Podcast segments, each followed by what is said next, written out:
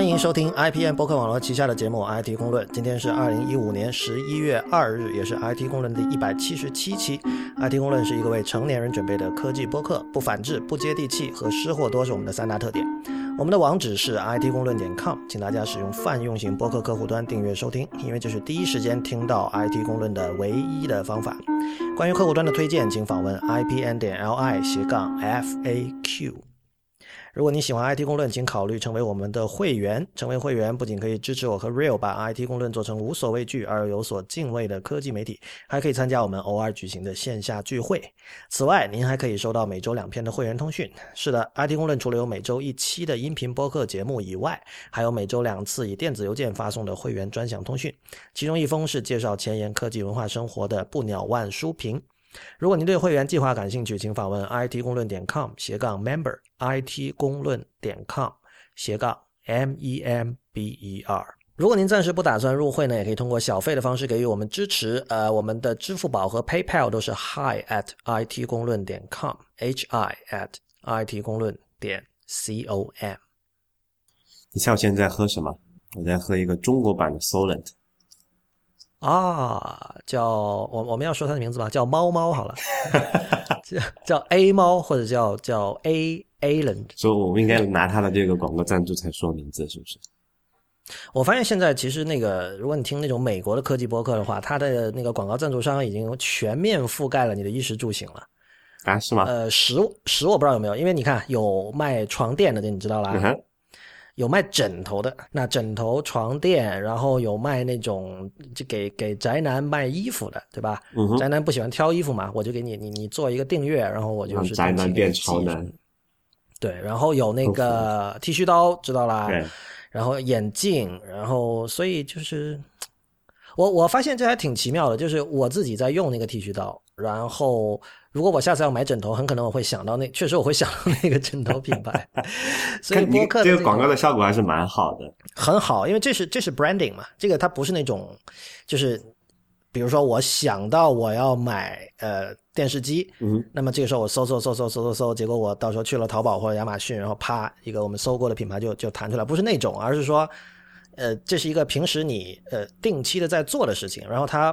直接就是在这样这样的一个一个一个 context 里面，嗯哼，把他的那个品牌形象就印到你的脑子里。反正 在我这儿印的非常的成功吧，我觉得。对对，所以就我一直在想啊，就是这个像播客这种啊，就是用户粘性比较高的这种媒介做品牌广告，其实还是个蛮好的选择的。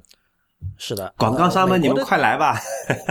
对对对，其实美国的广告主也是经过了一段过程才意识到这一点的。因为我可以理解，就是广告主们一开始会觉得说，因为首先他们自己很可能百分之八十的情况下，他们自己是并没有定期听播客的习惯。对，那么也很能理解为什么他觉得说对这个东西有有疑虑。那个我记得 Gruber 是说他是在他是做了三年之后才发现卖广告就变得比较比较简单的，一开始就是很难买，就大家说这个东西有人听吗？是吧？但是。反正我自身的例子 说明这个是非常有效的。我现在甚至，你我都想不到别的品牌床垫，我唯一知道的品牌就是那个品牌，就是其他的床垫品牌对我来说不成其为品牌了已经。因为它它我因为你们也不看电视对吧？对，所以像它传统的一些投放的广告渠道，它是没办法接触到你的。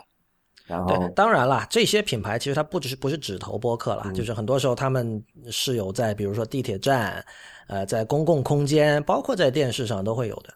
嗯，啊，好吧，那我们开始今天的这个听众反馈。呃，听众反馈还是比较多的这期。呃，第一个是一位 A 君，我们就管他叫 A 君哈。这个我们就他是对我们表示感谢，所以我们也把它读一下。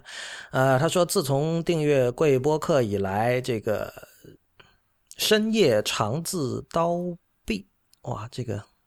刀臂什么意思？刀臂辗转反侧啊，不是刀臂吧？我就不知道。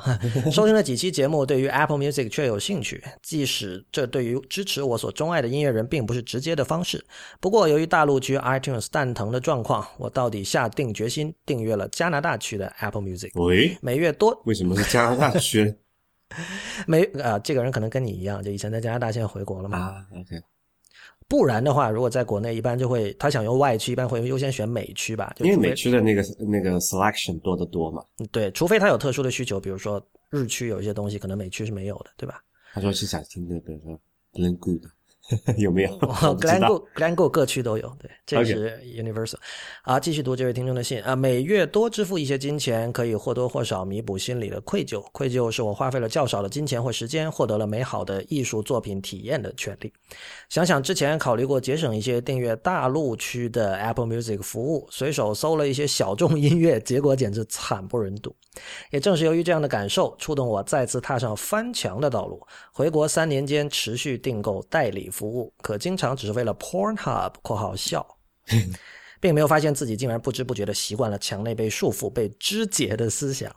折腾了一下 Search 这个最近火起来了的科学上网小工具，成功的瞬间，我竟有一种从看守所离开的感觉。（括号酒驾被刑拘七天）小弟不善表达，语言不详，麻烦你花时间看完了。只想说声感谢，让我重新找回了信任的方向。也谢谢这位听众的美言哈。同时，那个如果大家对于 Search 就刚才他提到的这个这个工具有兴趣的话，可以听最新一期的这个内核恐慌，其中 Real 和吴涛详细的讨论了这个工具。其实也没怎么详细讨论了，因为我们两个都并没有用，但是就还挺关注这件事情嘛。然后。也也算是这个也算是一个独立开发者嘛，还是要表示支持一下。暴露了我们录这期的时候，这期内核恐慌其实还没有剪这个事实。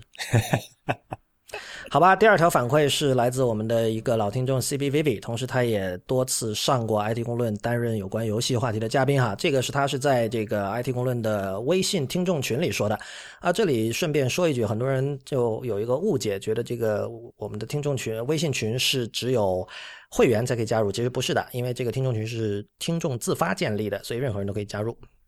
那么，C B V V 提到这个事儿，我觉得还挺有趣的。他是说，那个美国国会图书馆，因为美国国会图书馆它是有权利去制定这个叫数字千年版权法，就 D M C A 的豁免条款的。那么，他最近宣布了新的豁免条款，说允许网游玩家在官方服务器永久关闭的情况下，修改游戏代码，绕过 D R M 认证，呃，验证使用第三方服务器去维持游戏生命的权利。那么这个豁免呢，是这个电子前哨基金会，也就是 EFF，它去年提出的申请，然后经过了几个月的讨论和听证之后做出的。我们回头会把这个相关的这条链接放到我们的这个呃网站上哈。这个我我觉得这事儿挺有趣的，因为我以前就我相信不只是我了，很多游戏玩家很关心的一件事情就是怎么去去保存游戏嘛。因为呃有很多像我们以前提到过的沙漠，呃现在你。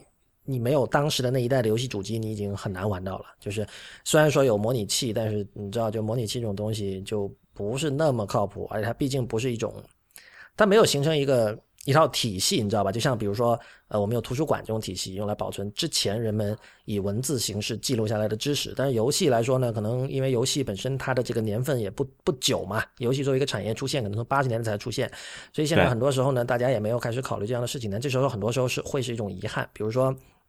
我自己想到一个例子，就是我经常跟朋友提到那个从 PS 二开始的那个叫 Echo 的游戏嘛。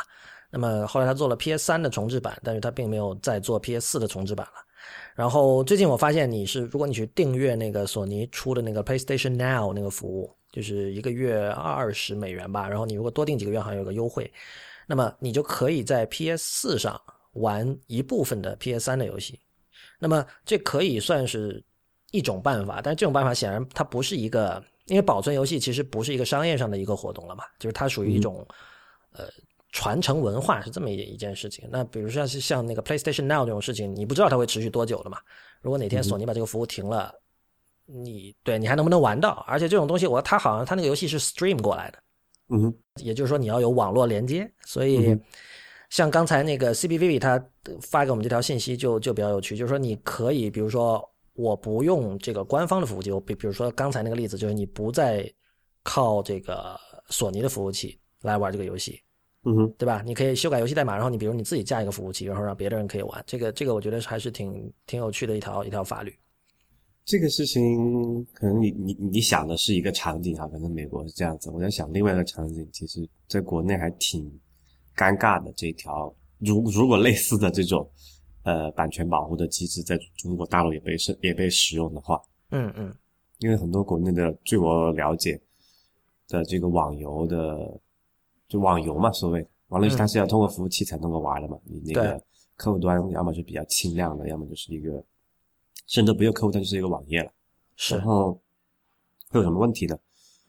因为现在国内大量流行所谓的私服嘛，那这个跟国内这个游戏圈的这个这个什么生存状况也有关系。一些那个游戏竞之间竞争还是蛮激烈的。那个他开发一款游戏投入的资金也好，还有他所要要求的回报也好，都会说让他想方设法的在这个就官方的服务器里面、官方的这个游戏里面去做一些这种所谓的。这个叫做行话叫做买点嘛，就是叫做设设置一些 trap，让你去你现在懂了很多行话，这不错。让你去付费啊这些东西，然后就很多人其实是玩家哈，就是不爽这件事情的嘛，对或者说他之前为了说吸引这个玩家，然后做的还比较合理，就还合就合规，但后来说为了赚钱的时候就搞一些比较恶心的事情出来，然后就很多人有这个冲动。去搞到这个服务器端的这个源代码，然后自己搭一套所谓的私服嘛，等于自己 fork 了一下哈。呃，对，这不这不算 fork，因为你这个是违法的嘛。这就违法的 fork 了一下。对对，anyway，就是到到了 fork 在你心目中是个很神圣的词，对对，不能这么用。是一个叉子，是一个很神圣的东西。然后，anyway，就就他们会做的这么，比如就很多私服跑出来。其实知乎上有个人写了一个挺好的答案，我到时候找着贴到下面链接吧，就了解一下这个整个这个私服圈的生态是怎么样，其实挺好的。然后，如果说有这么一条法律出现的话，你想一下，自然而然的情况是怎么样子？就是大家会就随便搞了，就随便搞，然后倒逼这个官服倒掉，因为逼死官服之后，所有的私服就转正了。他那个前提，按照 CPV 给的这条这个信息哈，就是说前提是要官方服务器永久关闭，对嘛？那很简单，为什么官方服务器就永久关闭？第一个，它不赚钱，啊，赚钱的是谁会去管它？会谁会去关它呢？为什么不赚钱？那肯定是有些玩家本来在上面玩，或者当然可能游戏上本身那个什么呃素质不好，那不赚钱，也没有人没有很多这个第三方的私服存在，那没有问题，死了就死了，然后。你要你想就是说那个几个核心玩家想去玩它，但都可以的。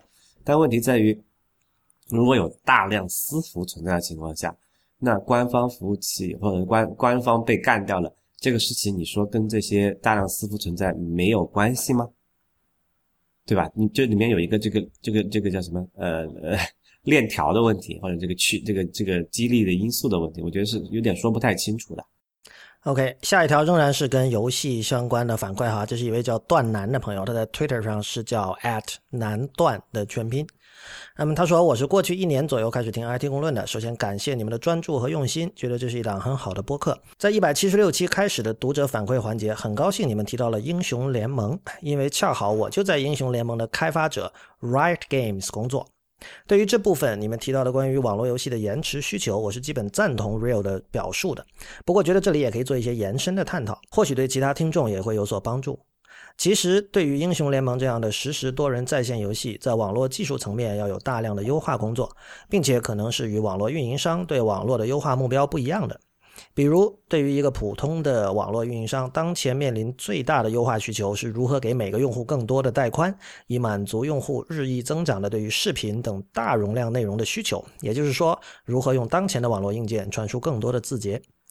而一款实时多人在线游戏要求的，则是很不同的一种网络，也就是我们对带宽的要求很低。括号上传玩家的操作以及返回服务器的运算结果，但我们对于连接的稳定性、延迟和丢包率的要求极高，因为这些方面有些许的波动，都会被每分钟下达上百次操作的玩家直接感知到。关于延迟，对于大多数玩家而言，一百毫秒以下的延迟既可以有很好的游戏体验，在北美由于地广人稀。大多数玩家的延迟都是五十到一百毫秒左右，而在韩国、台湾这样人口密度高、网络基建好的市场，大多数玩家享受着二十毫秒以下甚至十毫秒以下的延迟。在中国大陆，则因为网络环境的复杂性有较大的变化幅度，而且体验更多受传输丢包的影响。在实践中，由于英雄联盟的玩家数量已经达到了一定的规模，我们需要在网络层面进行更多的工作，来提高游戏的基础体验。比如在北美和欧洲，我们和大量的运营商进行了直连，也就是 peering。可以说，我们自己做了一个 tier two network，在扮演运营商的角色。关于这部分，我不是专业技术人员，细节可以参考我们的在线说明。因此，这的确是一个耗时耗力的过程。回到协同软件来说，原理上可以说和实时在线游戏对于网络的需求是比较类似的，也就是低延迟和丢包。因此，的确可以参考游戏的解决方案，但是成本会是一个问题。No, like I said，然后我还挺高兴的，居然有这个游戏开发者在我听我们的节目。呃，对，而且就是实怎么说，实操者验证了你的说法嘛，对吧？嗯哼。OK，那第三条听众反馈是这个关于个人隐私的啊。他说：“李如一你好，其实很早就想跟你们联系了，但出于对个人隐私的保护，我一直没敢用真名全拼的邮箱给你们发邮件。听过你们最新的一期，也就是一百七十六期的节目之后，听到你们在对话中对节操谈了很长时间，甚至节目的节奏都给打乱了。我想我还是作为一个过来人，客观的印证一下你们关于广告公司节操的讨论，所以我临时注册了这个邮箱。哇，这个太……太哈口了，他他是注册了一个，对，真的是临时。你看那个邮箱的地址，你知道是临时的。跟你们 account number two。对对对，跟你们谈谈我的经历。N 年前，我在一家巨型互联网公司，名字就不说了，也别猜，因为大多数中国互联网公司都这样。我在这家公司当程序员，一次开会讨论要不要在 App 读取用户的隐私。当时我作为新人，我表达的看法是不能随便碰用户的隐私，但我立即就被产品经理给训斥了。当时我们的对话大概是这样的：产品经理说，用户的一切都是我们的，我们就是要拿到用户的信息才能做好产品。我说，但用户的通讯录、位置、通话记录之类的信息，我看不出对我们产品的用处。哎，产品经理说，现在也许用不到，但将来或许会用到。我说，如果用户觉得触犯了他们自己的隐私怎么办？产品经理说，用户都是傻子，我们给他们什么，他们就用什么。然后，呃，这位朋友他在这里加了个括号，说是不是乔布斯说过类似的话？产品经理说这是乔布斯的话，盼求证。于是我败下阵来，我和其他程序员视这个产品经理为乔布斯在世，虽然那时乔布斯还在世。我违心的在 App 中加入了收集用户信息的模块，用户装了什么 App，哪个 App 用了多久，能收集的我们都收集。我们自己的 App 收集的信息更多，用户点了哪个页面，上下滑动浏览了几下，停留了多久等等。按说很多信息服务器端也可以收集，由客户端上传非常耗流量，但产品经理说由 App 端收集是我们团队的业绩。收集下来的信息每天随机找时间上传到我们的服务器。由于我们的 App 是国内超重量级的 App，一下子上传的数据太多。括号上传的第一天就有五十 GB 以上，后来几何级数增加，一下子上传的数据太多，服务器承受不了，经常崩溃。上传的数据经常丢失，有时还能造成对自己服务器的 DDoS 攻击。括号这是一个 bug，本该随机选的时间没有能够随机。另外，我们还出过快速消耗用户电池的 bug。了解产品的研发团队成员都不愿意用自己的产品，但任何问题都抵挡不了高管们收集用户数据的决心。后来，收集用户信息的模块独立成为单独的产品，对外提供免费的服务，让更多的开发者把它集成到了自己的 App 里面。表面上是帮开发者省掉开发同样功能的麻烦，实际上也顺带点点点点点。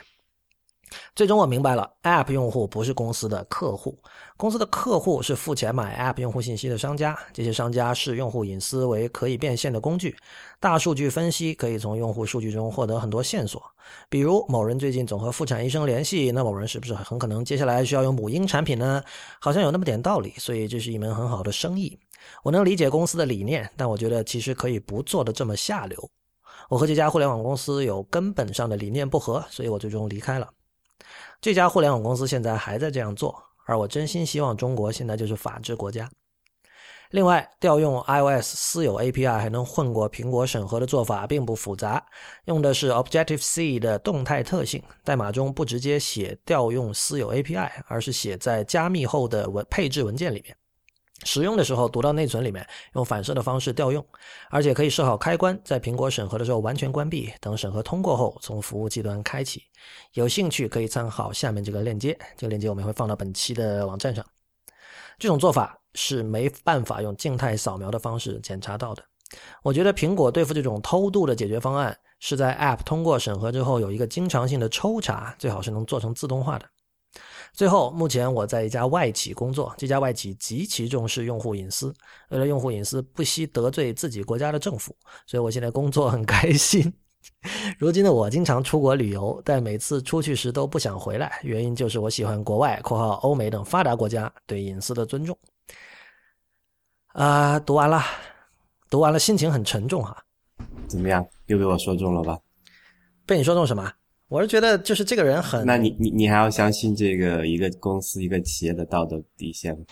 呃，这个问题我仍然不同意你上期的说法。不过我觉得上期我想说的事情我已经说完了。呃，不，我毫无疑问，这个人是有道德底线的，或者说在我们所有认为这些公司里面，哪怕是再再差再恶的公司，他总有一些人是有道德底线的。只是说，这些人按目前的这种遴选机制也好，这个呃这个这个上升机制啊，他不可能做到能够对这个公司的决策有长远影响。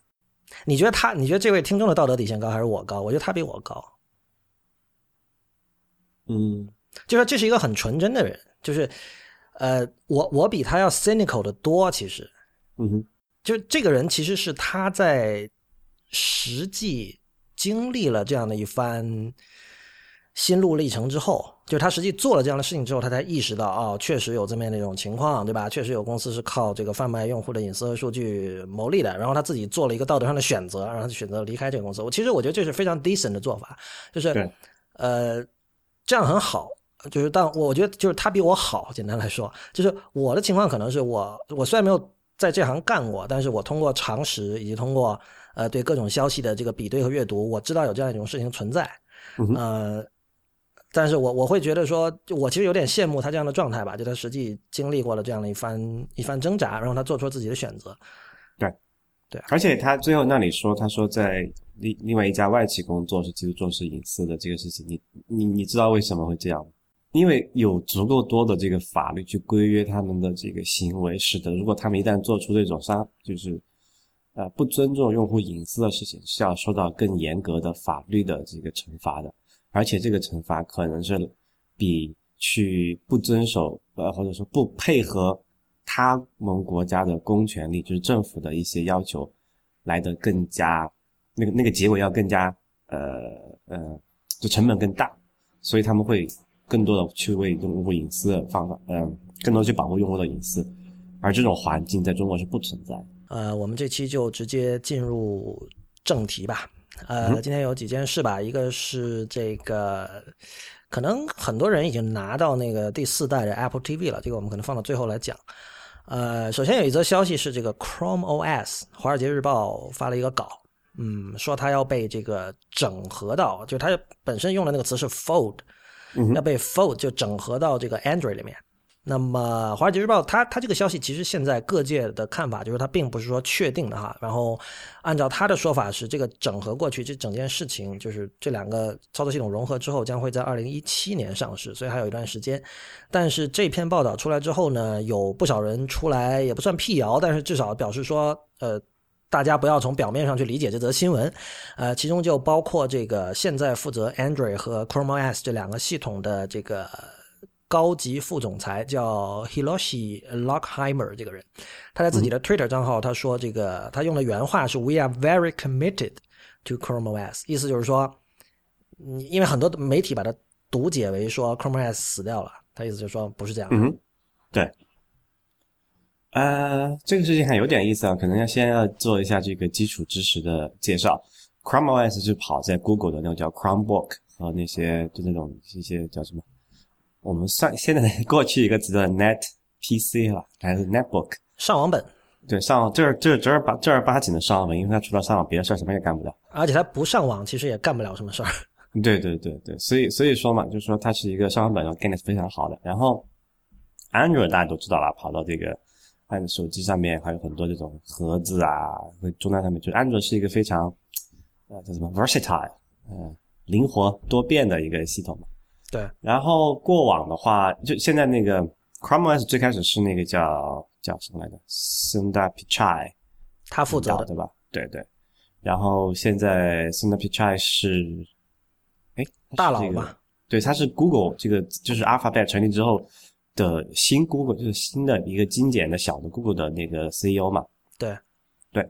然后 Android 的这个这个平台的那个开就是。创始人也好，那哥们叫什么来着？嗯，Andy Rubin。对，Andy Rubin 其实在前几年已经离开这个，就没有在机器人了。对他去 Google X 的那个还是 Google 对 Google X 去做其他的事情了。然后就是 Android 其实是也是划归到 Sundar Pichai 的领导下，所以其实现在呢，ChromeOS 团队和这个 Android 的开发团队在 Google 内部其实是一个团队一个老大，不对，应该说是两个团队一个老大。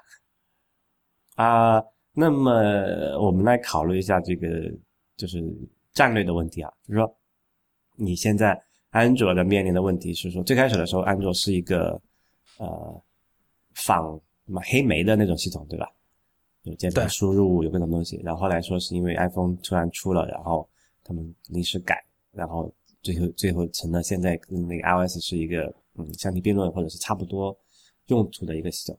但 ChromeOS 它一开始就就几乎没有为这种事情考虑，它就是简单单单做一个怎么样把 Chrome 这个浏览器变成一个操作系统，就是让那个浏览器变成这个系统的唯一一个应用嘛。嗯嗯，他们一他们的用力还是比较不一样的，但是他们的目标对手是谁，就是还挺值得玩味的。你觉得这个 ChromeOS 的对手是谁？我一直觉得 ChromeOS 其实就是他想做的事情，其实 Facebook 已经做到了。Facebook 没有管自己叫 OS，但其实 Facebook 整个。你你要管它叫 Facebook OS 完全也可以。你看，像今年的那个开发者大会，他们也鼓励那帮人把这个，他甚至是把那个 Facebook Messenger 本身做成一当成一个平台来看嘛，就是这帮开发者你们来开发各种就是就是各种各种 App。然后本身那我们也知道，Facebook 作为一个平台，其实很早之前就有大量在 Facebook 这一个系统这个环境之内的游戏，对吧？也有很多游戏赚了很多钱。然后同时这个上面有各种各样的东西，比如他们的 Instant Articles，这个我们之前讨论过的，就是。这可以，你可以把它理解为在 Facebook OS 里面的一个阅读软件，或者说一个一个媒体平台。虽然这个东西现在还正在慢慢的发布哈，还没有完全的绽放出来。但总之就是，因为我我认识的很多在 Facebook 工作的朋友，他们就是完全就是生活在里面。然后我发现一个人一旦去了 Facebook，他就会拼命的鼓励你用 Facebook Messenger。但这原因就是因为他们每天就生活在那里面，反正他工作就每天都开着。所以那整个东西其实满足了他的各种 computing 的需求吧。我相信对于很多美国人来说也是一样，就像微信满足了普通中国人大部分的 computing 需求一样。他那个我理解这个可能你说这个两个可以对比，可能是从这个用户的使用的这个方式或者这个习惯来好来讲，可能有一定有这个相同点。就我是在考虑，可能说这个 ChromeOS 是从客户端的角度去做你刚才说那件事情，然后 Facebook 是从服务端的角度去讲去做那件事情的，对吧？这里有一个问题，就是说，呃，为什么 Google 会把想把这个 ChromeOS 和安卓融合到一起？因为我觉得可能从不管说成分也好，还是从这个目前的这个竞争格局来来看哈，把他们两个独立开来，都不是一个非常明智的选择。我觉得，因为现在特别是特别是这个 Windows 十出了之后，它是打通了这个就 Mobile 和这个就是 PC 的这个这个。这个叫什么来着？他们之间的一个呃，过去有一条线嘛，现在那个线已经比较模糊了，是吧？从系统层面上来讲哈，那么呃，Google，你说那你的这个一个措施是什么？因为 ChromeOS 到目前为止只是在整个 PC 行业里面占一个非常小的百比重，百分之三左右吧，应该是我没记错那个数字的话。呃，但是安卓是一个非常重量级的系统嘛，对吧？所以如果他把两个两个东西能够融合在一起，然后呃，精简一些这个团这个团队，然后把这个呃两，就取就是各取所长嘛。啊，因为像 Chrome 的一个 Chrome OS 的一个很大的特性就是它的安全性非常好，对吧？不像安卓现在，你知道安卓其实是非常不安全的系统吗？那我知道，但是为什么 Chrome OS 会安全性非常好？因为我没有用过。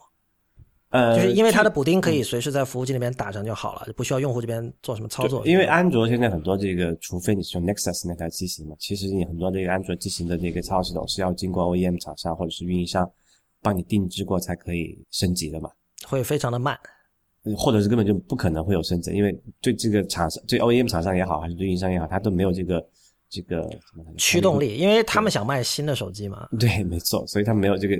就对升级旧手机，他那么多就是一个完全是一个成本，没有任何收益的事情。对。但是 ChromeOS 是因为是 Google 直接控制的嘛，所以它可以直接发布最新的更新，而且它的一些底层的设设计也好，它是非常安全的，可以保证说，啊，恶意的这个程序呃不能更改的系统本身，不像现在安卓一些比较，然后我我一直觉得现在的安卓很像那个早年的那 Windows 啊，非常流行，然后非常开放，然后呃。各种问题不断，然后经常被人搞。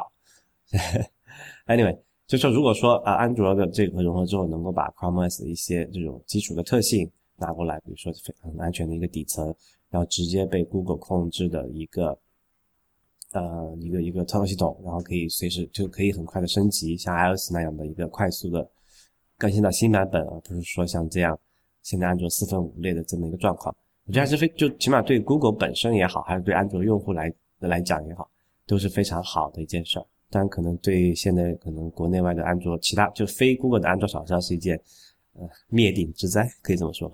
OK，对，啊，所以就牵涉到这个未未来的安卓是怎么样子的？因为安卓其实还没问题还蛮多的。刚才说了嘛，它最开始的时候是一个呃仿黑莓的系统，现在就改一改。就我相信它是有历史包袱的。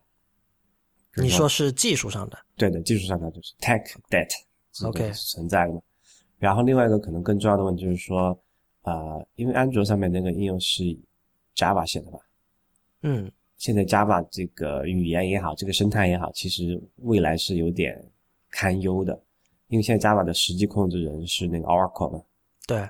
那 Oracle 最近几年的动作可以明显看出来，它是不准备在这上面做什么呃长远的事情了，就准备收收割或者是拿这个来赚钱。之前那个 Oracle 也和 Google 打了很久的这个就这个 J JVM 的一些 API 打了官司嘛，吵了几年，啊，大家说最后判决的结果是对这个 Google 有利的，但其实实际上因为这个官司的一些不确定性，导致很多这个第三方平台这种开源的安卓的呃开源的这个 Java 的一些实现也好，还是也好，这个这个社区或者这个生态系统其实是在萎缩的。OK，那么长远来看，Google 可能要花更多的时间精力去维护 Java 平台。嗯，对他来说，我觉得是不太合理和就是不太好的一件事儿嘛。明白。呃，但如果说因为 Chrome OS 不存在这么一个问题，应该是 Chrome OS 没有用家吧？啊，而且它 Google 现在有自己的一些内部的一些项目。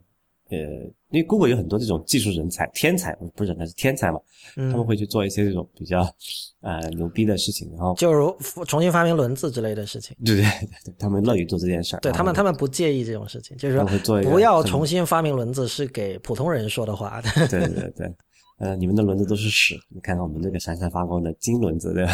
嗯。Anyway 啊，所以其实从这个角度来讲，呃，安卓。本身其实也是，就从 Google 的利益出发，哈，其实是有一定的呃前途的隐忧的啊。除了刚才人家讲的一些技术的问题，可能更多的还是就在后面马上要讲的这个服务，就是叫做 Google Mobile Service 吧，对吧？是不是叫这个系统？嗯，就是就是随 Android 配的那一套 Google 的，像 Google Maps 啊、Gmail 啊、Google Calendar 日历这些东西。没错，叫 GMS 吧，没记错的话啊。这套最核心的问题在哪里呢？就是说，在中国以外的区，它可以去强制要求所有的其他安卓厂商必须搭载 GMS，然后它可以说，那我安卓免费给你了，我我负担了这个成本，还有那些东西，但是你要用我的服务，对吧？然后保证我们这个数据的来源嘛。但是在中国，因为过去的一些特殊的原因，这个我们很久之前节目讲过哈。是中国，呃，我我当时有一个判断，就是说中国长远来看，如果放任这个 LSP，就是安卓 Open Source Project，就是这种不带 Google 服务的安卓平台的泛滥的话，最终长远来看，对 Google Google 是有呃致命的危险的。当然，最近也有一些情况在发生变化哈，就是说也也谣传很久了，说这个 Google 的 Play 啊，还有一些核心的 Mobile Service 的业务，比如说像地图啊。啊，Play Store 啊，还有一些什么，Gmail 好像还不行。对，就是说不会有搜索，但不会有 Gmail，不会有电子书、音乐那些，但其他有一些东西会，就像应用商城啊，什么东西，然后地图啊，回到中国，它可以从就是会进到经过进到中国大陆，可能也是部分解决了之前我预言的那个问题吧。但是 LSP 这个东西还是挺难的，因为现在国内的厂商对安卓的其实控制力还蛮强大的。对啊，他们就根本不在乎啊。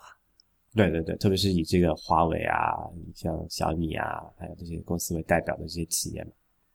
那么，呃，怎么从这些厂商里面收回对安卓的控制权？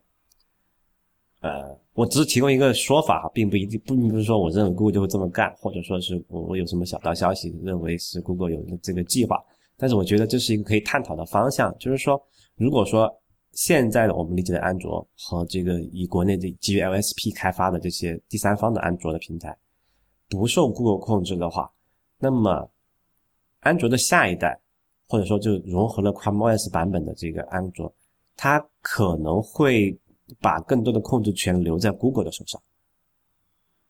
就比如说，简单来讲，假设这个安下一版的这个融合后的安卓采用了类似 Chrome OS 那种锁锁掉底层系统不让修改的情况下，那 Google 对这个叫新安卓吧是有完全的控制权的。那其他厂商不可以说你想加什么就加什么。当然，对用户来说也是好事。像国内的一些这个流氓厂商想搞你的安卓，是各种是呃装什么嗯，是不是说叫全家桶 什么的。对，装进去它就它做不到了嘛，就是比如说更强大的这个沙盒机制，然后更多的这这个应用。你的等等，你的意思是国内厂商他到时候没有选择说我不用这个你刚才称之为新安卓的这个系统吗？可以，但是就是说，如果国内厂商你选择不不用这个系统，就我们姑且叫做新安卓的话，对对，你面临的就是说，那你自己承担旧安卓的开发维护的成本。呃，我觉得国内厂商会愿意这么做的呀。呃，有个前提是说，首先国内厂商得抱成团去维护这个 LSP，就旧的 LSP。嗯。但是我觉得他们之间的利益冲突和这个这个竞争的状况，不会使得他们去这么做。而且以国内这个厂商的这个这个德行，不可能会去去反哺到把自己的一些研发成果反哺到 i LSP 里面去吧。嗯。这是其一啊。第二个就是说。哪怕我们现在看国内厂商是，你别说做安卓做的红红火火的，但是我还没有看到哪一家有足够的这个研发实力，或者是能够负担得起这个长期的研发成本，去继续维护自己的单独的一套 LSP。那么唯一可能的结果就是说，最后各玩各的，然后 Google 通过这个更新的服务、更好的这个设计去赢得市场，然后最终这个这种第三方安卓厂商被干掉。对，但你说，比如说更安全的一个 Android 哈，就你刚才说的新 Android，或者说更好的服务，这个怎么看着觉得跟中国没什么关系啊？就是它赢得什么市场？它可能赢得就中国以外的市场，但是没有啊。如果说 Google Play 这一套系统回回归了的话，那完全可以拿回中国的市场。嗯，不看好。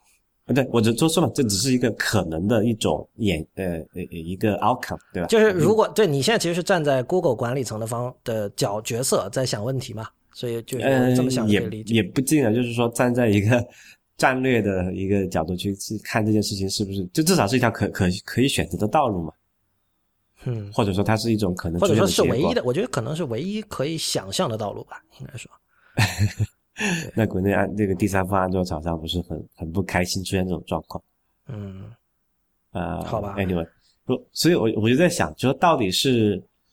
呃，Chrome OS 融合进了安卓，还是说安卓被 Chrome OS 替代，或者说是呃叫什么来着？就谁融合谁是一个很大的问题。但我觉得可能从应用的层面来讲，可能还是会最终还是会呈现出一个安卓这个品牌的出来。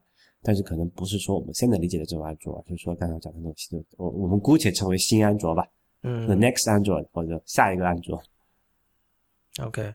我看到的一些消息是说，他们不仅不会融合，然后到时候会有三个系统，就是 Chrome OS、Android 啊，对，他们会融合，但是嗯，本身独立的两个还会继续维护，就会变成三个系统。这个听起来非常的就不是一个很好的局面。那篇文章里面没有，并没有讲任何实质性的东西，他就说提到有这么一种可能性，但你自己怎么操作，为什么这么想，是完全没有涉及的啊。但我就刚才讲是一种从一个技术层面或者战略层面去想这件事情，但是其实从另外一个使用的习惯来讲，其实问题还蛮多的。比如说这个 Chrome OS 大部分还是基于一个就是键盘和鼠标。对，我觉得这个最基本就是 Android 是一个移动操作系统，Chrome OS 到现在为止目前是一个桌面操作系统呀。但就是这里面的问题还是就所以说嘛，他们融合之间肯定是有巨大的技术挑战的。然后怎么去做这件事情？要做到哪个层级？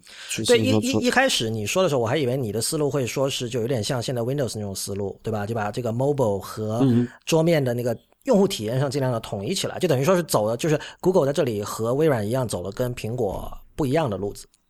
啊，也有可能，但是有几个问题，就是说，我不觉得 Google 对 PC 或者叫 desktop 也好，还是这个 laptop 笔记本也好，它有任何兴趣，因为。这部分的市场份额相比起这种来说，实在是有有太小了，有数量级的差异。而且这一块做好了，对 Google 其实并没有，不不也不能这么说，也不能说对 Google 没有好处，肯定是有好处的，但是就是说这个利益有多大？我觉得有一种可能就是他们因为 Google 本身对 Chrome 是有控制力的嘛，所以他们这么做了以后，是可以让更多的这个 Android 设备是以 Chrome 为一个更核心的东西，对吧？因为现在很多没错，现在很多 Android 设备上它还有一个自己预装的，往往比如三星的手机它自己预装那个浏览器，我又不想用那个，对吧？对。那么如果像你刚才说那个两者融合的这种情况出现了以后，可能以后我们买到的 Android Chrome 为主嘛？对，默认就是 Chrome。那这个显然对 Google 是有很大的商业上的好处的。对对对，所以我认为这个融合就肯定是对他们有有一定益处的，但是在这个具体实操的层面上，就是刚才讲的，你比如操作模式上，过去两者还是不太一样。那么是不是要打通呢，还是要怎么样一个方法？呃，可能还比较难说。但是至少有一点，我觉得可以肯定的，就是像 Chrome 的一些底层的基础的一些东西，就是刚才讲对这个操作系统本体的保护啊，然后更强的这个沙盒隔离机制啊，这东西我觉得是会被应用到安卓里面去。然后去把更多的控制权从这个第三方安卓厂商那里抢回来，呃，放回给那个 Google 的手上去。嗯，然后有一个很好的例子哈，就是说这个我们之前呃没有提到，但是 Google 出了一个叫做 Pixel 的，因为 Pixel 是之前的 Chrome 有一个叫做嗯 Chromebook Pixel 是一个很高端的呃怎么说来着笔记本对跑 Chrome OS 的笔记本对，不是跑跑 Chrome OS 的高端的带触屏的笔记本。那其实上次他们发布了个叫 Pixel C 的一个类似于 Surface 的一个一个设备，它跑的是安卓的系统，对，然后里面有这个 Chrome 浏览器，对，然后这条线，因为 Pixel 过去是在那个 Chromebook 那条线里面出现的嘛，对，所以其实这个地方你已经看得到有一些苗头了，就是说这个融合以后的这个所谓的呃。安卓，我们叫做新安卓也好，还是 Chrome OS Plus 加安卓也好，这个东西不管怎么叫，你其实在 Pixel C 上面身上可以看到一些苗头了，到底它会以什么样的形式出现，对吧？怎么样的一个一个使用方法？所所以 Pixel C 整个我看它的那个演示视频，就是它整体还是一个 Android，就是它是一个 Android 平板，只不过它附带着有一个那个键盘嘛，有一个实体的键盘，就是贴在上面，它它是用磁力贴在上面的，然后它那个。C 的意思是 convertible 嘛，就是那个敞篷汽车的那个那个词，因为它那个是你打开之后就直接就是可以，它通过磁力就把那个屏幕就贴在那个键盘上就可以，就是 Surface 的设计嘛，基本对，就是 Surface 那样的，对。啊，所以所以你就不得很好奇，因为比如说如果要选了一条这个 Surface 这种这种呃融合型设备的一条路嘛，嗯，那说 Google 是不是也认可这条道路呢？所以出了这么个东西来做实验呢？然后他们实验结果发现说，哎，其实这个好哦不对，应该反就是说他们认同这个理念，认为这个安卓和 Chrome OS 应该合合为一体，然后出了这么一个 Pixel C 来吃自己狗粮嘛，对吧？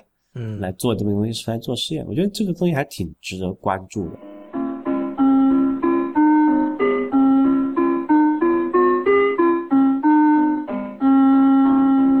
您现在收听的是 IPM 博客网络旗下的节目《IT 公论》。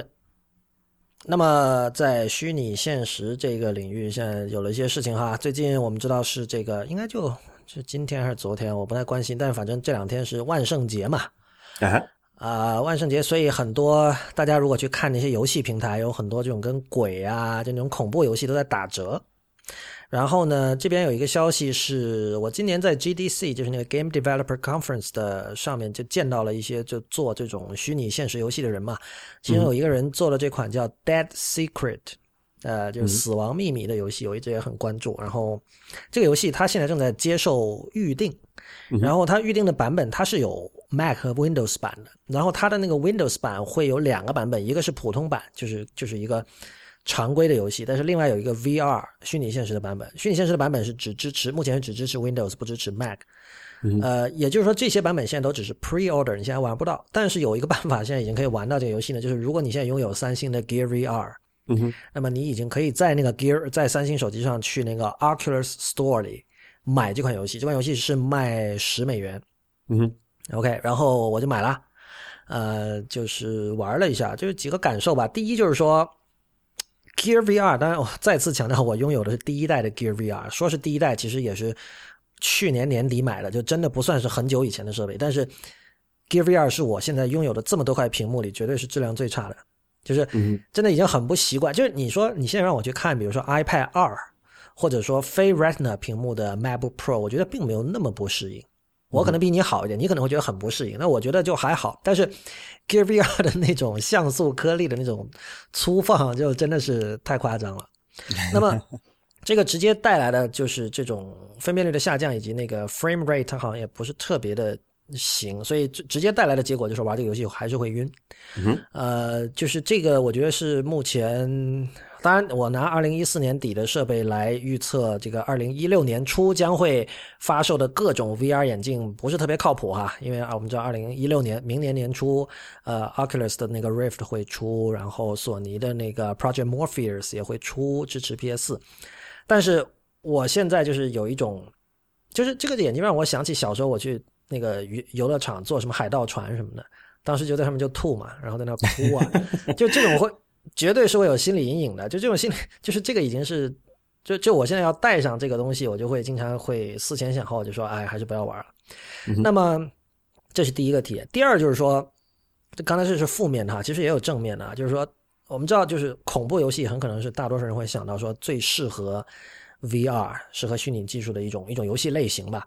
呃，而这点的确是这样的，就是说你因为你是整个人被 blacked out 了嘛。就你整个人被封闭起来了，然后你别的东西你都看不见，你把手举起来也看不见，就是这种所谓的 immersive，所谓的进入式体验哈，就是 computing 这个行业追求了几十年的这样的一种进入式体验，在这里确实是得到了一种最彻底的体现。而这种，呃，我就比如说哈，像那个游戏，它是你是在一个屋子里嘛，就有点像如果大家玩过那个 iOS 上的有个叫 The Room，后面有 The Room 二，就那种就是你在一个三 D 的一个 puzzle 游戏，就是你在一个屋子里开开这个抽屉，对吧？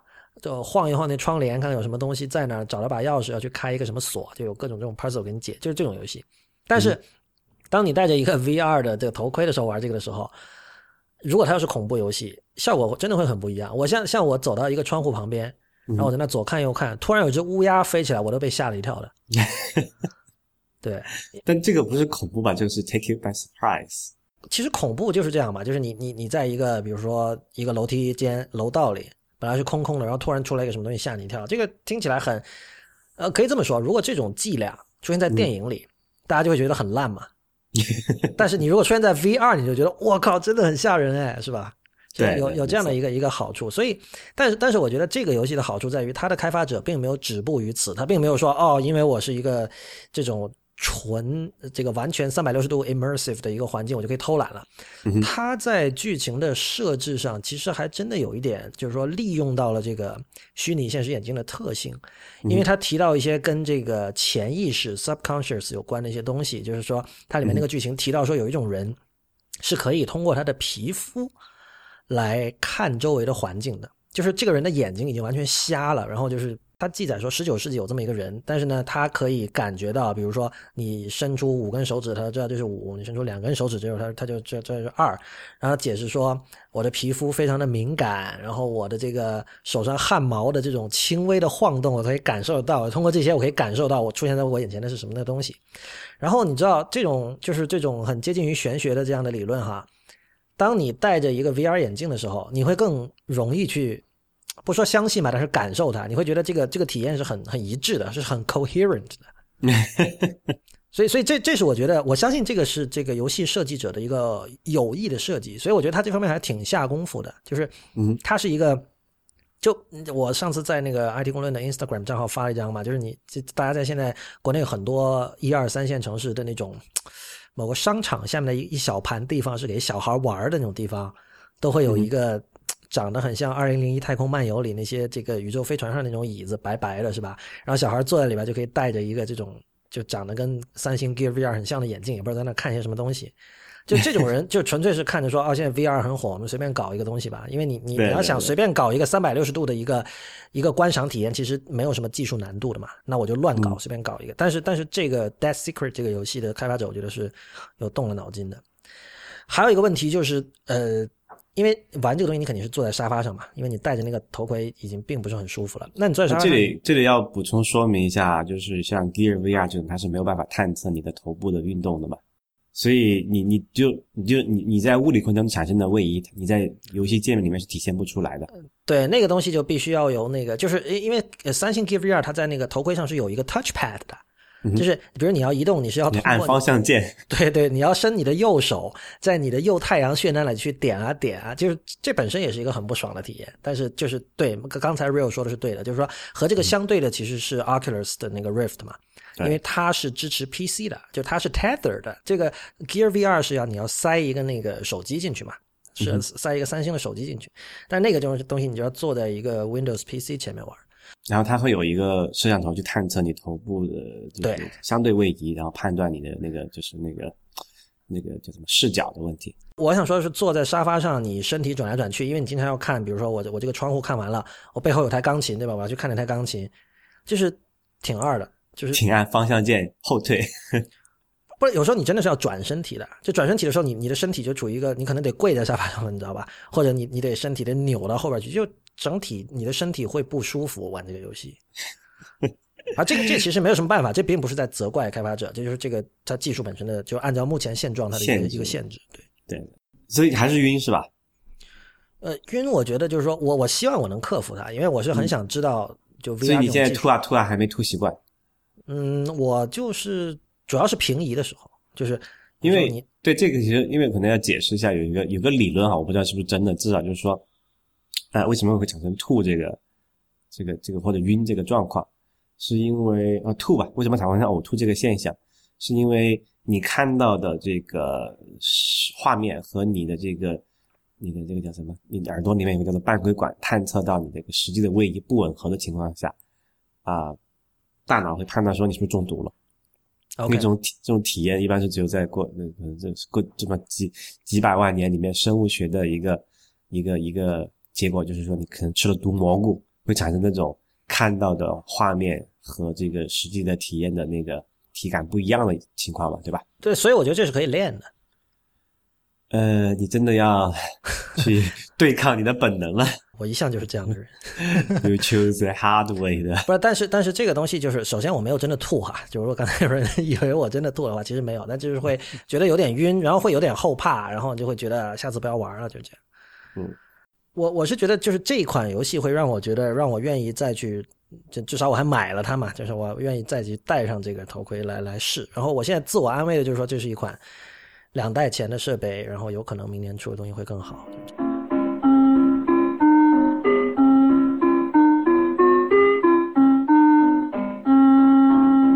那个有一件其实比较大的事情是，和我们上次还是前一次讲的 Big Money 那件事情啊，是有后续的。Big Money 来了是吧？呃，Big Money 来了。不过我们先做一下这个 Previously in IT 公论。呃，是就是大家知道有一个叫这个 Samantha Billfeld 的一个人，这个人是这是个化名，他他真名确实叫 Samantha，但他的这个叫化名吧，你叫笔名好了，叫笔名吧。你感觉化名是要用隐藏什么，对吧？这个是很不对的。这个人，我觉得他确实是要隐藏什么，这等会儿可以继续说啊。就是反正这个叫 Samantha Billfeld 的人呢，他写了文章就批评这个 Marco Arman 做的 Overcast 二点零的商业模式。具体来说，我们知道 Overcast 以前是一个免费下载，但是花五美元可以解锁它两个核心功能这样的一个 App。然后它的二点零版本呢，变成了说它的所有功能就可以免费的使用。然后呢，就是它有一个 Optional 可选的一个小费功能，就是而且你愿意给多少给多少。那么，这这个 Samantha 对这种做法的批评呢，就是说，嗯，因为因为 Arman 自己写了篇文章嘛，就说这个，因为他他从哪儿收到风，说这个 Big Money 就是大金主，对，要来这个掺和这个播客这个市场了，所以呢，他很担心说以后会这个，因为现在的播客是一个完全是一个。还是相对开放和这个就是相对开放的一个市场嘛，大家都是通过 RSS feed 来订阅，对吧？他不希望博客一点零的时代，至少对他不希望出现一个就是说所有的博客都变成像 Medium 这样，就是说都是由某家商业公司所掌控的。所以他说，我把我的这个 app 做成完全免费的，这样对于整个生态是更好的。那么 Samantha Billfeld 的批评就是说这很虚伪，就是说他认为 Marco Arman 其实是想。趁着这个机会，然后慢慢的把自己的 Overcast 给卖掉，就是而且他认为，呃，Marco Arman 可以做到今天这样呢，其实是跟他在美国的科技界，尤其是科技媒体界的那种超强的人脉关系，就是他跟各种知名的博客啊，呃，博客的主持人啊关系都很好，还有他本身他自己是有一个阅读量比较高的博客，同时他也有一个收听率很高的播客，也就是这个 Accidental Tap Podcast，跟这些事情是分不开的。所以呢，他认为这个 Armin 在他自己的文章里说的所谓说，呃，我这个并没有怎么样，我这么做别人也可以这么做啊，没有什么阻挡其他第三方开发者这么做。他认为这是一个比较虚伪的做法。那么这件事情后来慢慢的就是。它终止于基本上就是这种呃双方的这种呃撕扯，终止于呃阿 n 自己在 Twitter 上说了一件事儿，就说他的太太已经就就最近又流产了。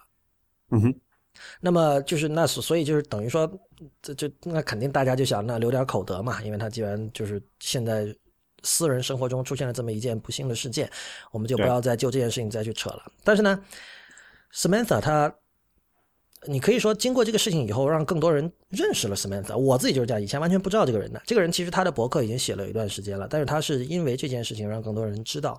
然后他后来呢，又跟进了几篇文章，其中有一篇呢，就是我们今天要讲到的哈，就是说 Marco Arman 不是说 Big Money is coming 嘛？然后 Big Money 现在真的 came 已经来了。那么所谓的 Big Money 呢，就是 Google 即将在他们的那个 Google Play Music 里面支持播客了。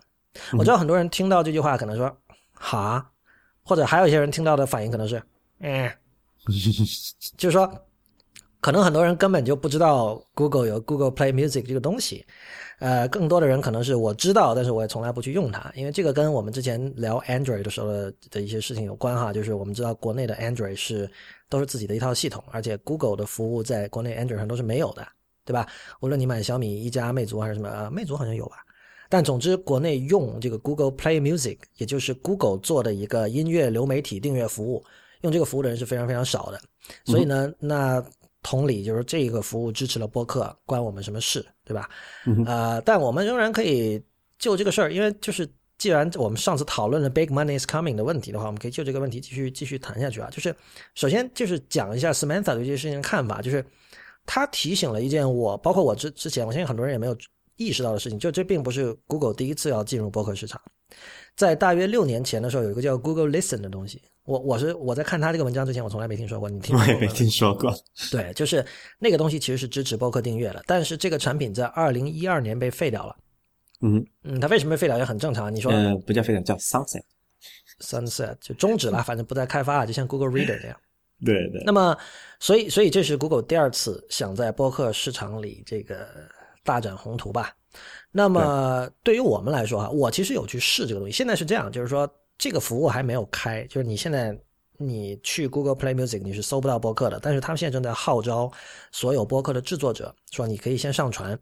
然后他说再过几个月，就他原话 several months，然后这个东西就可以让这些听众听到了。所以看到这个之后呢，我去试了一下这个功能。这个功能目前首先它是只针对北美用户，应该说是美国用户吧，加拿大支不支持我都不知道。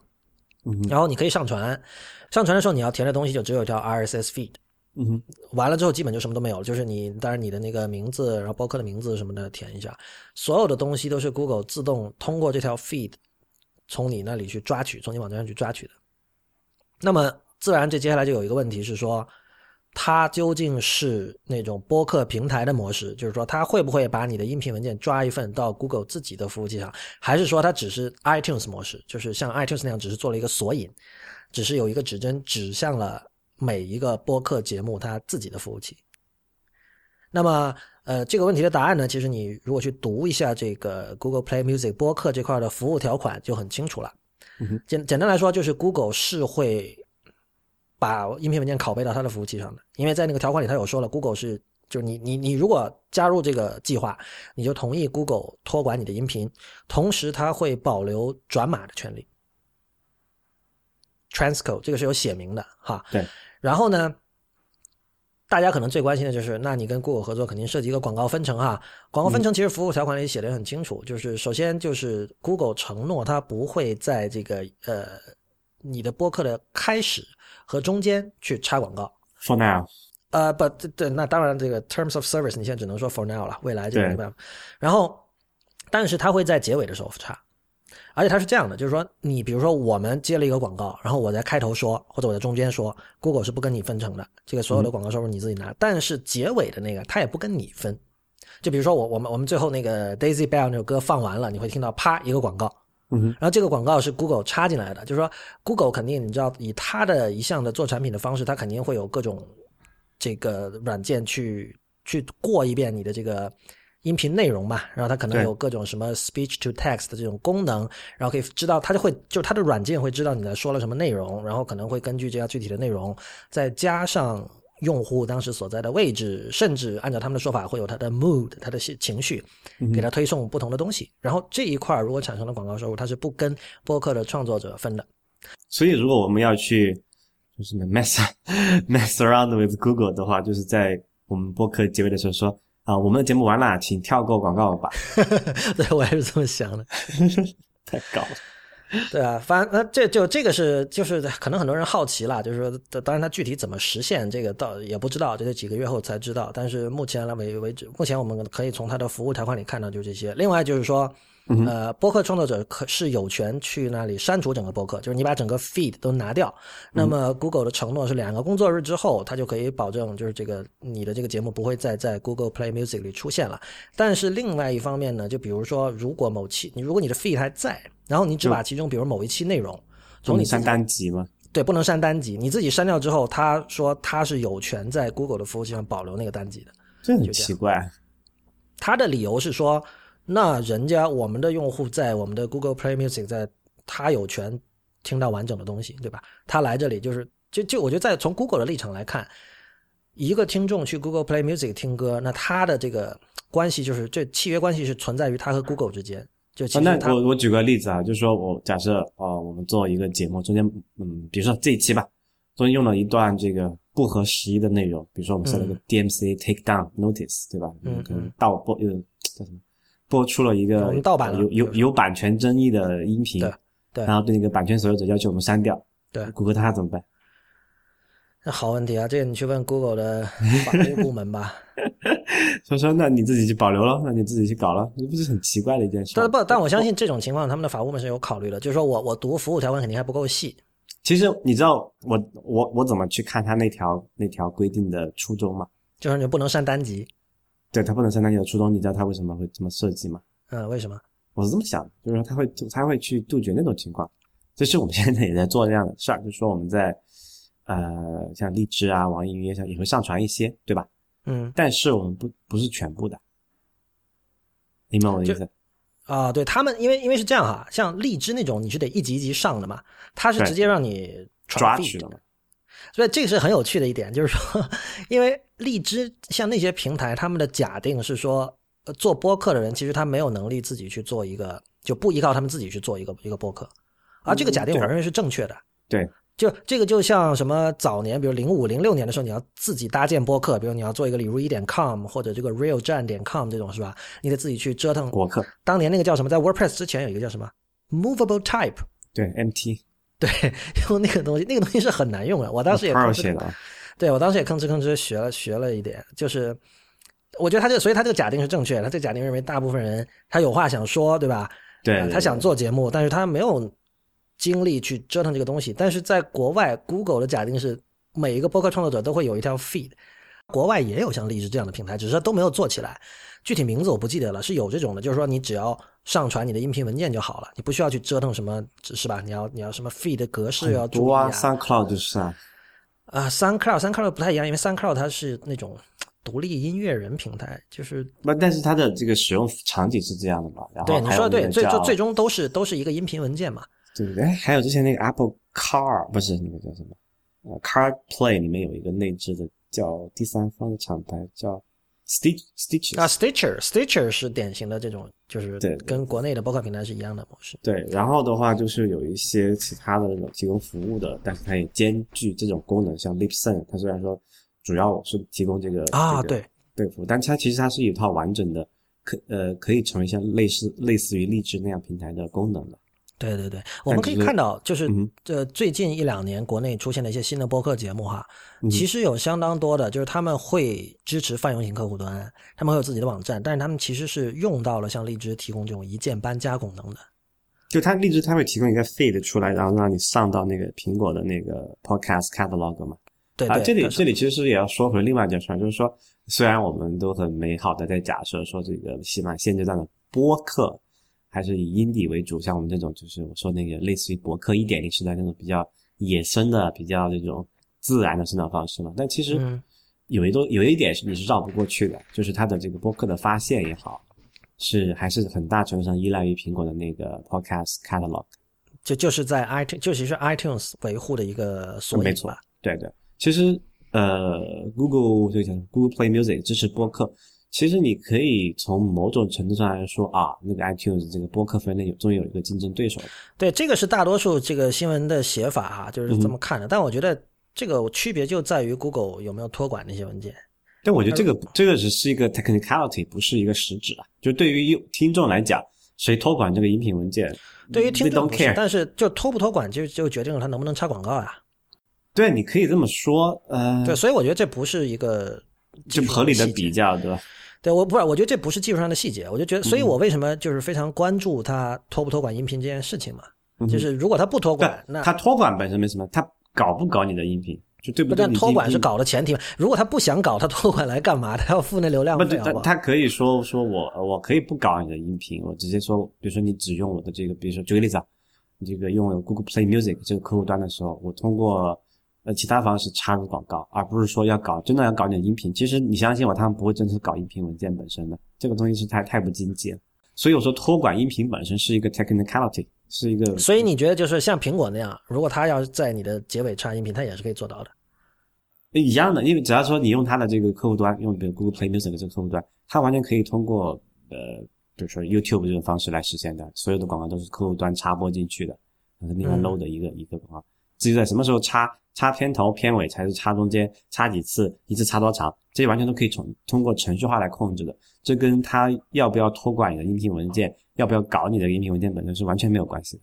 只要但我觉得托托管与否，其实对于就是这家公司对我们的节目的这个控制能力，应该还是有影响。所以，所以我跟你的分歧就在这里嘛。我觉得是。谁控制了客户端，谁就控制了入口。但跟后面的后台服务谁托管啊？这个 RS feed 在哪里？甚至怎么删除？那些是相对来说次要的东西。因为我只要控制客户端。举个简单例子，假设这个 Overcast 明天卖给 Google 了，随便说的，没有这个，没有没有任何小道消息这么讲。然后 Google 说，呃，好啊，那我在 Overcast 的这个播放的结尾加一个，比如说十五秒的广告。然后，如果你不想听广告，你可以付费去掉。但是因为 Google 我也不差钱嘛，我就不给你这个权限，你就必须得听这个广告。我不需要搞你的音频文件，我只需要你，你就哪怕你订阅我们，直接订阅我们这个，呃，IPN 的这个 feed，你也会遇到同样的问题。那这个时候，你刚刚可以说，那我们很可以可以鼓励这个，呃，这个听众说，你不要采用这种客户端，对吧？但他托管音频的是解决后面那个问题，就是说，如果他托管了你的音频文件，他提供这很完整的一个体系，那么这。你这个播客内容本身，你这个 podcast 一个 show 哈，是只可以通过它的这个 Google Play Music 这个客户端来收听的。嗯，就它把你锁定了，那么听众只能通过这个渠道来收听，它就变成了一个 wall garden，就没有不存在这个这个第就不存在另外的选择了。对，所以托管音频文件是使得前面呃客户端插入广告呃能够持续做下去的一个基础，但它本身和插播广告是没有直接的关系的。嗯，我觉得我们有必要说一下为什么我们介意插广告这件事情啊。我觉得那个有一个人他写的，就有一个也是做播客的一个美国人写的那个挺对的。他就说，其实广告应该是听众和这个制作者双方的都双方都同意的一种契约。嗯，这个倒不一定吧。这个契约不是书面上的，它是无形的，就是说用脚投票的。说白了就是，就简单来讲，就是如果我们做很多这个不孕不育医院的广告，可能大家就不听了。那我们就就就对吧？就做不下去了，就是这样。不会做嘛？对对，因为就是所以就是，如果你把这个插什么广告的权利交给一个第三方，然后当这个第三方他的这个动机和你的并不吻合的时候，你就没有办法控制大家能听到什么样的广告，对吧？但这里的契约就其实是有三方的嘛，听这个有 audience 听众好也好，读者也好，就受众是一个比较泛的词。啊，和这个 CP，我们叫自己叫 CP 吧，Content Provider 哈，嗯，然后还有这个平台嘛，Platform 啊，就我们到目前为止，我们的这个我们自己做 CP，我们自己做平台，然后我们跟 Audience 之间、受众之间是一个直接的一对一的关系，对吧？或者说，我们跟平台之间的关系是一种金钱关系。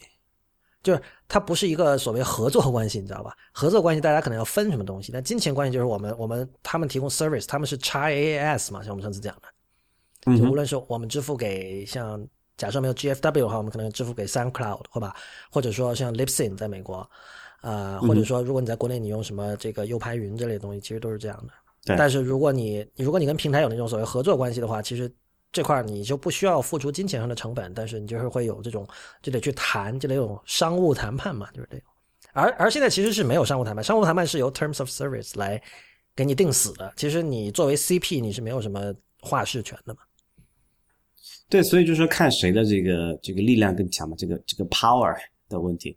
就起码到目前为止，我们说这个我们的内容是我们自己提供的，我们平台也是自己搭建的，不会说就大部分受众是不会只跟第三方平台打交道。但如果你用荔枝听我们的节目，你用这个喜马拉雅还有什么网易云音乐听我们节目，也会有这样的问题。那我们和这个平台之间的关系就是说，那你帮我 host 这个内容，虽然我不我不要求你 host，因为我自己可以解决这个问题嘛，对吧？嗯呃，只是说提供多了一个便利性给受众，但其实我们中间是牺牲了很多东西的。但如果说对于一些其他的这个播客的，就其他的小 CP 来说，或者这种独立个人的 CP 来讲，它不具备这个搭建整个这个一个一个这个分发机制的这么一个能力的话，它可能唯一的选择就是和这些平台合作，对吧？长远来看，肯定就是说，呃平台和这个内容创作者这个或者内容提供方之间的这么一个博弈的关系。呃，我不知道怎么样哈，但是起码就不管从视频也好，还是文字也好，之前的先例来看，呃，这个是比较难搞的，就是 CP 可能是相对来说是弱势的一方。对，不是，而且而且我老实讲，你要问我个人的话，我我并不觉得像比如像 IPN 这种坚持是一个，就是说你不这么坚持，你就一定做不出好内容，显然不是这样，对吧？就是因为因为有很多跟大平台，就是以视频，你刚才提到视频，有很多，因为视频属于那种你没有办法自己玩，你必须跟平台合作的一个，对，因为那个流量成本实在太高了。对，就是像那种东西，其实你同样有，同样就是像 YouTube、像优酷都催生了很多，就是不管我们看不看得上，但至少是很受欢迎的一些节目。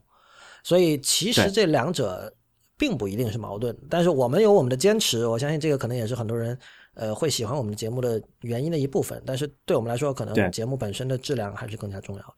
这里有个很重要的一个点在于哪里呢？哈，就是说，如果有很多这种同质化的内容出现，比如现在游戏行业，对吧？有很多游戏嗯就是类型是非常接近的，然后对，但是这个玩家数量是一个相对来说相对固定的一个东西。那么这种时候，作为呃渠道商也好，还作为平台也好，它在中间的话事权就很强，因为我我不选你这个 CP，我可以选另外一个 CP，对吧？嗯对，所以就每个人要自己都要差异化嘛。对对，所以说如果说，但是如果 CP 的差异化很大，这个时候可能 CP 就是哦，也不叫 CP 了，可能拿一个更更好的，就是一个电影的版权这一块，可能就是刚好反过来，因为这个时候版权持有者的这个这个话事权就很大，应该说，那我不授权给你播，你爱播不播，对吧？我反正有那么多受众，比如说那个什么啊、很多电影啊、电视都会出现这种什么这独家授权这种情况，然后都是天价的授权费嘛，包括你甚至说这个某个明星。他要出场费，是不是也是一种一种 CP 或者是 IP 的一种资源，对吧？然后那个那些邀请他的人可能就是一个平台，所以我在想，播播客这种东西，它是更像哪一种？是更像游戏呢，还是说更像这个呃这个 IP 资源？我觉得什么东西一旦就是你真正火起来了，有巨大的商业利益之后，必然会出现很多就抄来抄去的东西嘛。那播客目前肯定还是没有到游戏那种程度。但我刚才想讲这个，其实这这也是为什么我们就是经常我我们反对抄袭，其实至少我个人哈，更多的不在于法律上的考量，就是那当然就是说法律上抄袭是不对的，或者说你影响别人的这个生计，这显然是不对的。但是对，在在我看来，更重要就是说，我觉得这是人之所以为人的一个最基本的一种 一种追求吧，就是你为什么要跟别人一样？就说你你你你也看到了，你抄袭最终的结果就是说你没有办法做到差异化，用这个商业上的这种说法来讲，没有办法做到差异化，就像刚才 Real 讲的，你在平台面前你就没有更多的话事权，其实就这么简单的道理。呃，所以所以，所以我问你一个问题啊，嗯就是假设我们的节目可以被抄袭吗？对，我一直在想，就是说，可能像他之前大家都在吵说这个，我在举个例子啊，在知乎上写了一段一篇很好的一个回答，一篇很好的嗯文章，嗯被这个转载到其他地方去了。因为文字的复制是很容易的嘛，而且文字的的编辑啊、再修改都是很简单的。对但是我发现视频和音频是相对来说 比较难以抄袭的东西，或者说你拿你抄了的话是比较容易被发现。呃、没有以以 IPN 的例子来说是这样的，就是说我们卖的是整个 package，是一切，就是说，就像我上次讲的，说你如果你要我推荐某一期 IT 公论，我可能推荐不出来，我会说你至少得听个五六期，你才能够品出味道。那么同时，IT 公论还包括呃这个不鸟万书评和会员通讯，对吧？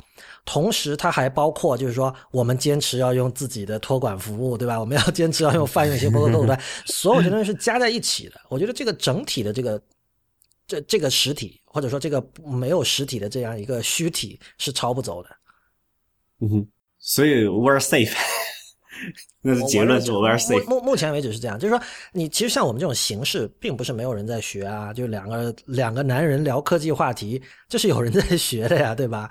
那说老实话，这种格式谁都可以学，我们也是，比如可能我们是听了呃美国三个男人或者两个不同的男人在那聊科技话题，我们也做同样的事情，不这就相当于男人 为什么没有女人？女人我们我们有，我们也有。这就像你，比如说贝多芬写了弦乐四重奏，不等于你不能写一样，你同样可以写的。但是就是说，但是你得找到你的自己的受众。对，如果像你刚才直接抛那个问题给我，我的看法就是说，为什么我们不能被抄袭？因为我们卖的是整个的 package，这个 package 包括了各种态度啊，各种这些东西，就是我这这这方面我没必要去自我标榜什么了。但是就是说，说起来，we sell chemistry 的。就不一定，就是说有一些坚持吧，就是有一些，就比如说我们会推荐大家去用 Telegram 什么的。我们最近又多了好多 Telegram 的 Telegram 群啊，就是好像有。但这个就是做法，因为做法是可以学的嘛。就我在想，它的它的它的本质是什么？是不可以学。我我觉得气质是不可以学的，就是说，呃，各种各样的这种分子构成了你和我的两个人，这是没办法学的嘛。我觉得只有这个是没办法学的。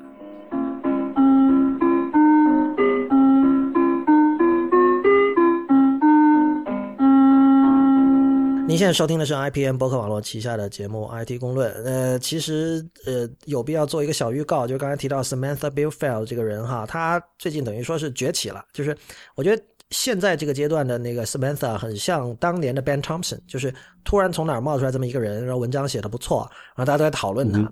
呃 b i l l f e l d 是因为这次的这个 Overcast 事件红红了嘛，但是他今天在这个 Twitter 上发了一连串的这个。几条 tweet，其中他又讲说这个，他说这个 the story doesn't end here，然后他又讲说那个，呃，我今晚遇到了一个我的神秘的一个关注者，就他们俩见面了，他说，然后呢，他们进行了很长很长的讨论，然后就讨论。等下，他不是一个化的笔名吗？怎么怎么见到的？对他，他是想就是隐藏自己在真实生活中的这个工作身份，但是他并没有说是那种就是说。因为他跟别人讲我在藏起来，对他说了我在费城，然后他说了我是女人，他也说了 Samantha 是真名，然后他他甚至我记得他上次在那个 Twitter 上跟 Gruber 说你要不要晚上我们都在费城嘛，你们要要不要晚上出来喝酒？他是有有聊这个事儿，他说我们把这些事情 say say 落落插点可以，是不是这么说的？就是把这些事情我们给把 把它讲清楚，对吧？那反正他就记这他就讲说我今天跟这个神秘的 follower 我们就聊了很久这些事情，然后他就说美国的科技新闻界。呃，长期以来小圈子化太严重。他原话是说：“The idea that there are so many tech news sites, but the level of diversity among them is lacking, is very much true。”哪国不是呢？嗯，但美国真的很严重，你知道吗？因为我我上次在那个有一个 conference 上就看到两件事哈。美国很严重，我这点完全不质疑。我就说，除了美国之外，哪国有这个圈子，并且不严重？嗯。我不知道其他国家，我不知道。呃，中国我觉得其实没有这个圈子的。啊，有的，有的。你觉得有吗？我觉得没有。我觉得中国有点各自为政啊。就是说，你你说可能有些你指的可能是有些新闻站跟厂商关系比较密切吧。但是美他们本身内部的圈子也很小啊。啊，你说没有这种小众的社交媒体的圈子是吧？不，当然我因为中国的科技媒体我几乎不看，所以我没有什么权利说吧。但我的感觉就是，你看，其实我们也算，我们也很少去提中国其他的科技媒体。我好像也没有见到说，比如说爱范儿经常提三十六氪，或者就是他们之间好像互相都挺看不上的，是吧？但但是美国美国有这种群聚效应嘛，就是就是你知道知道像那个 John Gruber 和 Michael Arman 是哥们儿，然后像 Relay 那帮人，呃，我感觉像 Five by Five 好像跟这些人有点不对付。因为他们之间好像很少互相怎么样，但是就有一些人可能是就是就是万人迷，像 John Siracusa 这种大家都挺喜欢的，是吧？然后他可能在各个博客网络都有足迹，就诸如此类的。总之，这个他那种抱团的感觉是很明显的。然后关键是 Samantha 说 I want to change this，然后他说这个他在未来几个星期内有大计划，有大动作。I have some very interesting and exciting things planned for the coming weeks。所以我比较期待他能搞些什么东西出来。他还做了一个博客，好吧，我觉得这这个人很有意思啊，就是说他他最近写了两篇，就是他推荐了一些，就他称之为另类博客，就这这他推荐了六个节目，没有一个我听说过的。然后这个其实让我自己有点警惕，我也我也意识到我自己在听，就是我在你已经在一个 bubble 里面了，你想怎么样？我我在一个 bubble 里面，对，这样不太好。然后我我想起那个 Twitter 上有一个很有趣的人，叫这个他的那个 user name 叫 Startup L Jackson，Startup 就是创业公司那个 Startup，然后中间有个 L，后面是 Jackson。他说了一句话，他说这个他是呃。转推了一条跟希拉里有关的一个东西，但是我觉得这句话可以运用到 Samantha 这个事件上。他是说，这个 The key to great social media is taking risky positions that move the discussion forward。就是说，首先你要说，呃，你要敢说话，就是你你得不怕说一些会得罪得罪某一些人的话。然后呢？对，第二点就是你在说这些话，这些话不能只是为了让某些人生气而说，就是他得把整个讨论要往向前推进。我觉得这是很对的。我觉得其实 Samantha 做到了这一点，所以我比较期待。对，这可能也是国内的这件事情比较让人不爽的一个原因，就很多人是为了就 taking risks risky positions，大致可以翻译为我出位吧。呃，那是不好的 risky position。不，我觉得，对对，我觉得这个比较像我开头说的那个无所畏惧而有所敬畏，无所畏惧了。对，但但就是说，很多人国内的这种这种什么网络红人也好，他就会做这种 risky 的事儿，但是并没有把这个事情往任何方向推进。呃，我觉得很多时候他其实并不是真的 risky，他是计算好的，就是他他是他是出位的事情，但不是 risky 的事情，因为他知道这样的事情。会引起反弹，但是同时它可以让自己获得更大的，比如注意力上的收益或者什么。真正的 risky 其实是不做这样的计算的，就是说，呃，就是说正确的话，做正确的事。我觉得这里是有这样的一个区分的。怎么说呢？其实我对他最近那几篇文章里面聊的事情不是非常感兴趣。就如我所言哈，之前也一直这个态度。嗯，就是总有一种怎么讲来着？就是。大事正在身边发生，然后我们眼前看底底下一些鸡毛蒜皮的小事在那里吵来吵去的感觉。我不知道。那他他他这个人，他他一定是一个有，他是一个在经营自己的人，因为你知道什么？就是他会去呃很仔细的搜有没有人在谈论他的这场争论，他甚至搜到了我们。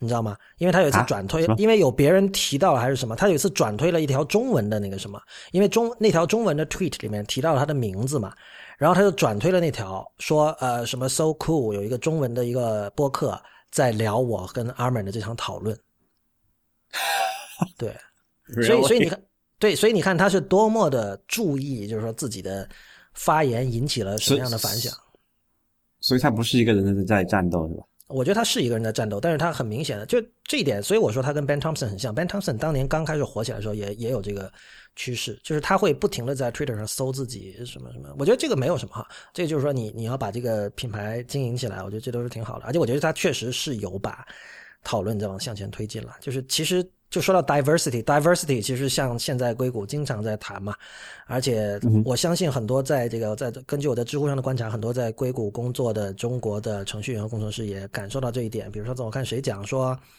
他是半开玩笑，这话可能听有人听了不舒服。就是说，如果你是一个女性工程师，你要找工作，你不要去写自己的汉语拼音的名字，你一定要写一个一看就是女人的一个英文名字。这样的话，你会要让人分得出性别。对，这样你收到面试邀请的机会就会高很多，因为就是很多公司它需要让别人知道自己很支持这种多样性嘛，他要知让别人知道说，你看我们有招呃这个白人以外的工程师，我们有招白男人以外的工程师，就是就是大家会开始关心这样的事情。这个我觉得首先从这个我们有有机会再聊这个话题吧。首先一点，其实整个硅谷的历史基本上都是移民写出来的，这个之前有人讲过。呃，好吧，那我们今天最后一个话题是这个 Apple TV。呃，我们知道这个第四代的 Apple TV，也就是呃有了 App Store 的这个 Apple TV 已经发售了。那你买了吗？我买了，但是首先跟大家说，我那个还没寄到。事实上，就是在我们今天录音，刚刚我们在聊 Chrome Chrome OS 的时候，我才看到那个发货通知，那个 email 的推送提醒，也就刚刚发货，所以我还要下个星期，下个星期。OK，所以你买了那个，它有两个容量的版本吧？对吧？我买64买的是大的还是小的？我买了大的，所以呃，说一下吧，你你有什么打算？以我个人来说哈，在上面看 HBO 可能是一个一个目的，因为在 PS 四上它只有那个 HBO Go，但没有 HBO Now。据我了解，好像这两个是不能互通的。啊就是 HBO Go 是你必须家里装了有线电视，然后你订了 HBO，然后你那个账号才能在那儿用。HBO Now 呢是你在这个 iOS 的 App Store 里下一个 App，对吧？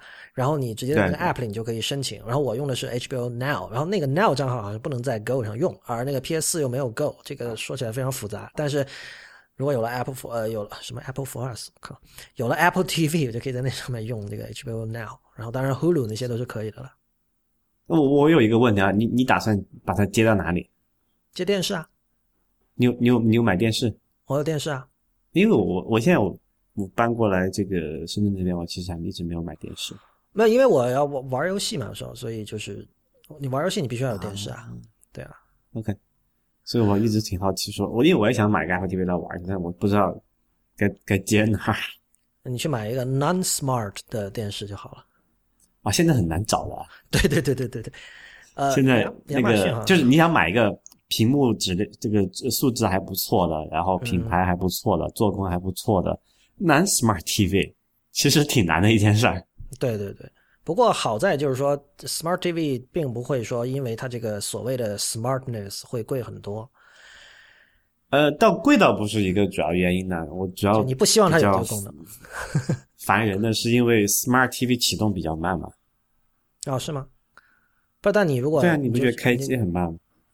呃，至少我这个不会吧，就是反正我都是直接，我从来不用它那个 smartness 功能，反正我一开，默认都是在那个 HDMI 接 PS 四的那个口那儿，所以就还好。啊，OK，因为现在你看，像比如说国内的很多这种啊，之前吐槽过什么乐视那些就不说了，开机三十秒广告必须看的，跳不过的，啊，哇，这个比较恶心。非常对，非非常非常恶心。然后本还本来就是他们现在那个用的什么安卓系统做，它那个 boot 还是有点困难的，不是像过去就是三十年前的电视是机开机用，对吧？OK，三三十年后的电视是呃开机等三十秒再用。啊，它如果有三十秒广告，这电视我怎么觉得应该白送给你才对啊？不，它也便宜嘛，就是它比同等上就跟买那个什么 Kindle 是一样的嘛。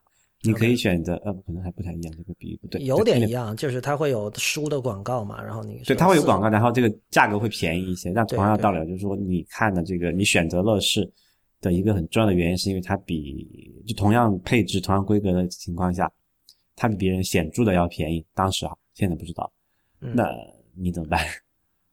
嗯，对，说回 Apple TV 呃哈，我我虽然没用上哈，但是就是我嗯反正这两天也看了两下，因为我觉得 Apple TV 其实并没有什么特别神秘的，它不像你说呃，比如说花买了一个呃，比如你第一次买 iPhone 或者第一次买 iPad 或者第一次买 Mac 那样，因为它就是一个它是一个不开放的一个系统嘛。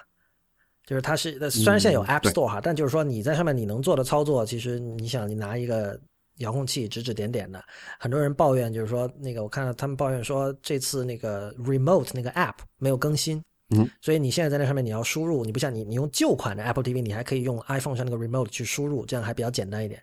你现在在那个 Remote 还没有更新的情况下，你用那个所谓的 Siri Remote，就是它新配的那个带触屏的那个遥控器，你输入一个名字仍然是很困难的。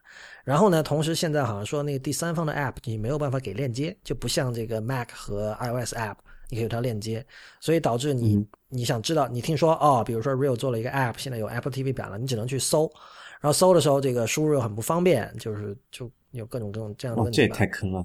哎，对不支持蓝牙键盘吗？目前不支持。那这很奇怪，因为上一代 Apple TV 三是支持蓝牙键盘的。对，所以就是说，感觉上这个就是还是因为时间问题了，就是说赶快第一个版本出来，不然对，不然一点零就毕永远出不来了。竟是一代货，对吧？对，因为这个听起来都不像是什么解决不了的问题。Remote 那个 app 肯定会更新的嘛，蓝牙键盘我不那么确定，但是我觉得有 Remote 那个 app 就已经好很多了。就有一个小问题，就是你连 WiFi 密码的时候，还是可以通过手机连，然后配就是传输给他们 NFC 的方式。呃，这个涉及就是说，好像所有人都说它那个开机设置非常的方便，因为它是你开了之后，它会，你可以在手机上，它会在手机上弹一个东西给你，你然后你显说我我要设置我的 Apple TV，然后好像基本就一键就搞定了吧？那那还好，起码不用输 WiFi 密码的时候很坑爹的用那个遥控器输嘛。好像是，然后一大亮点就是大家都说 Siri 搜索功能很好用，我相信我们我我不知道在中国用起来是怎么样，我我就在想哈，比如说，因为你知道 Siri 是分语言的嘛，你选了英文就不是中文，选了中文就不是英文，我在想说你要搜 IT 公论怎么办？混合语言的情况是吧？对对对，因为这个东西是可以听播客的，所以我说，因为 Siri 的搜索就是说你你其实呃你在这里边你可以，刚才我们说输入文字搜索很困难，但很困难，但你可以直接说。叫 Siri 来帮你搜某一个东西，那么大家都说这个功能非常好用，说反应非常的快，说这个它的这个 responsiveness 是超越了这个 iOS 设备什么的。但是我在想说，像 IT 公论这种，我不知道在识别上会不会是一个问题。就现在你用那个啊，就是 iOS 上面的那个听写功能去打字的话，也会出现类似的问题，是有很大的问题的。对，对，就是一旦要混合语言了，这整个世界就乱套了。对对对。呃，然后我们看到，其实现在有一些呃相对知名的第三方 App 已经有了 Apple TV 的版本，其中有一个我有点想不通的是那个 Net News Wire。